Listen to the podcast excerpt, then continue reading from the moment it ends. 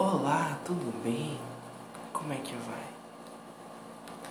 Eu soube que você estava bem doente e que está se recuperando agora. Eu fiquei muito feliz em saber disso. Quando as coisas começaram a ficar difíceis, eu só fui sumindo aos poucos. E eu sumi da vida de muita gente. Muita, muita gente mesmo. Gente que fazia parte do meu dia a dia, gente que estava perto de mim há anos. De repente foi como se nada mais importasse. Foi muito bom ficar só. Ser sincero. É engraçado que quando eu finalmente resolvi que faltava mais eu estar perto das pessoas para que eu me sentisse bem, estourou a pandemia.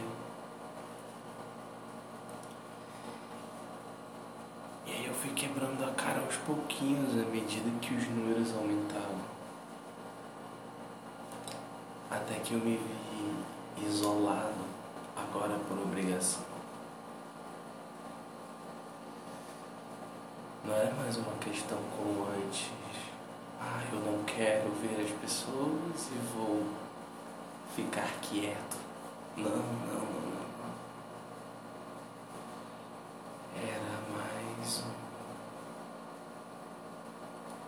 Você tem que ficar dentro de casa porque isso é, é totalmente desconhecido. Você não quer se matar, né? Você não quer matar seus pais e as pessoas que você ama, então fique em casa, pô. Eu ficava, bom, querer me matar não quero, mas se eu morrer, tudo bem, é a vida, faz parte. Os pensamentos negativos eles começaram a crescer aos poucos. Quando eu vi, eles já eram monumentais. Eram grandes construções, montanhas gigantescas.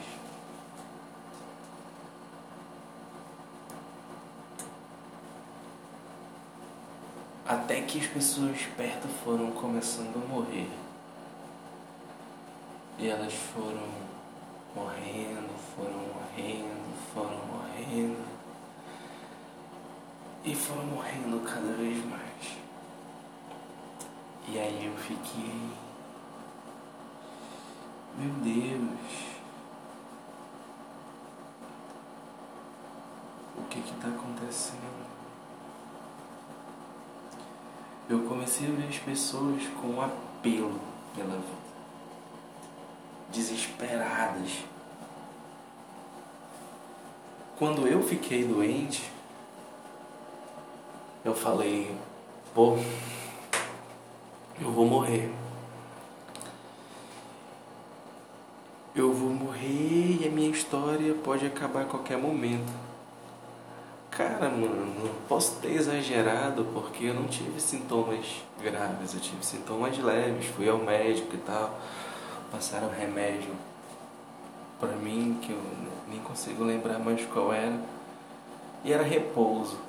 E eu ficava tomando suco verde todos os dias, enquanto eu pensava, ah, cara, eu vou morrer. Ok, tudo bem, então minha vida é partir daqui, é daqui para trás. Aí eu comecei a me questionar sobre por que esse apego né, com a vida e tal. Por que, que as pessoas estavam apelando a Deus ou qualquer outra força divina por saúde e para se recuperar?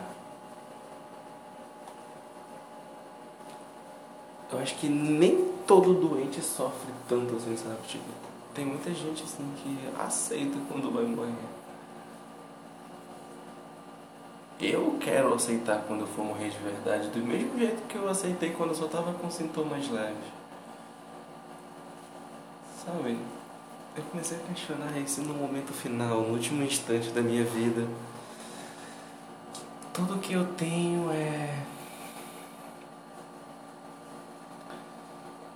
Tudo que eu tenho é. Vida até aqui. É sinistro. É um absurdo.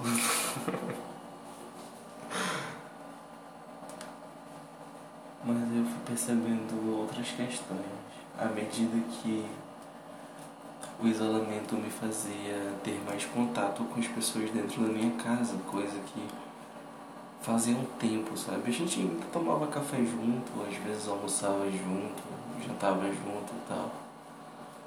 Mas como passava a maior parte do tempo no fã,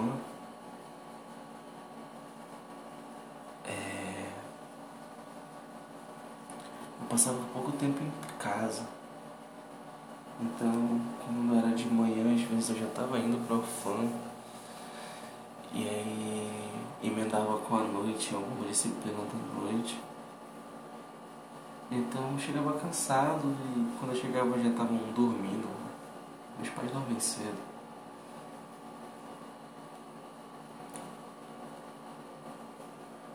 Fui reconhecendo as pessoas que estavam à minha volta, sabe? Fui percebendo o poder da união no momento da união familiar, no momento em que um problema acontece.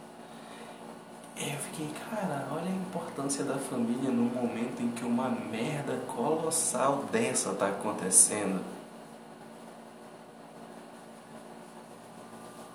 inevitavelmente eu pensei no estágio. E em tantas pessoas que naquele tempo já tinham problemas absurdos com a família. Imagina ficar confinado perto da pessoa que você tem um grande problema, bicho. Imagina, acabei de voltar. É, a relação de casais como ficou a vida de casais que são separados ou que são separados e moram na mesma casa ou que tem algum problema familiar muito grande, mano? Imagina a vida dessas pessoas que já não em que muitas já não receberam ajuda enquanto estavam procurando ajuda antes da pandemia e que agora estava muito mais difícil de conseguir. A partir dos questionamentos que eu fazia a mim mesmo, eu comecei a enxergar o mundo. E eu comecei a me ver como um cidadão do mundo e eu comecei a perceber que a influência individual, a dimensão, na verdade, eu já sabia disso, mas eu comecei a ver a dimensão que o fazer de cada pessoa influencia no mundo. De cada pessoa não porque eu não conheço todas as pessoas do mundo, mas a minha forma de ver o mundo altera o mundo de um jeito ou de outro, em pequena ou grande escala tudo como um efeito dominó. As coisas são muito engraçadas. No sentido irônico da palavra, né? Porque nem tudo é tão engraçado. Tem coisas que são tão absurdas que você olha e fala, mano, isso aí só pode ser. Só pode estar de palhaçada com a minha cara, mano. Como é que a vida pode ser desse jeito, sabe? Tem absurdos que acontecem na vida que a gente não acredita que acontecem, pô. Tem absurdos que a gente faz e a gente só fica depois pensando, cara, olha o absurdo que eu fiz. Ou então, olha o absurdo que eu estou fazendo. Olha a pessoa que eu estou me tornando, olha a pessoa que eu estou que eu construindo. Olha como eu estou influenciando o mundo. Porque se eu faço coisas ruins, eu influencio coisas ruins e o mundo se torna tão ruim quanto eu. Porque o mundo é a gente, o nosso pior lado multiplicado pelo mundo, né? As boas ações também, né? Mas a gente não olha para as boas ações, a gente fica muito preocupado com as coisas ruins. A gente, às vezes, não consegue enxergar um elogio, uma coisa boa, uma coisa bonita, a gente não consegue enxergar algo que vale a pena ver nas cenas que passam na frente dos nossos olhos quando a gente está morrendo. A gente não para para ver essas questões. É uma pena. A gente desperdiça muito a vida com besteira. Muito, muito, muito, muito, muito, muito. A gente desperdiça a vida o tempo todo, a gente deixa ela passar diante das nossas mãos. Às vezes a gente se confunde aproveitar a vida com ser produtivo. Eu confundia isso o tempo todo. Até que eu entendi que parar, só parar, sabe? O fato de você parar durante um minuto do seu dia para olhar para as nuvens, por exemplo.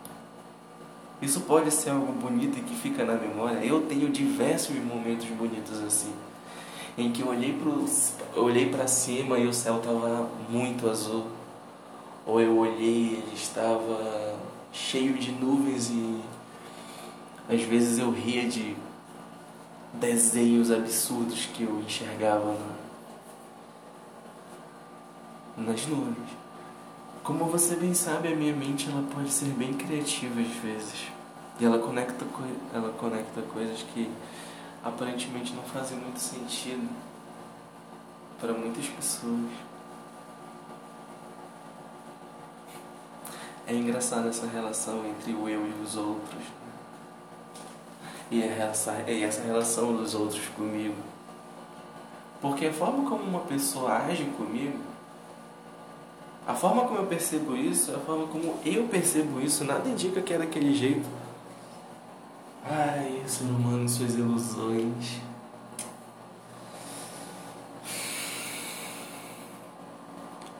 É ilusão o tempo todo. Meu Deus do céu.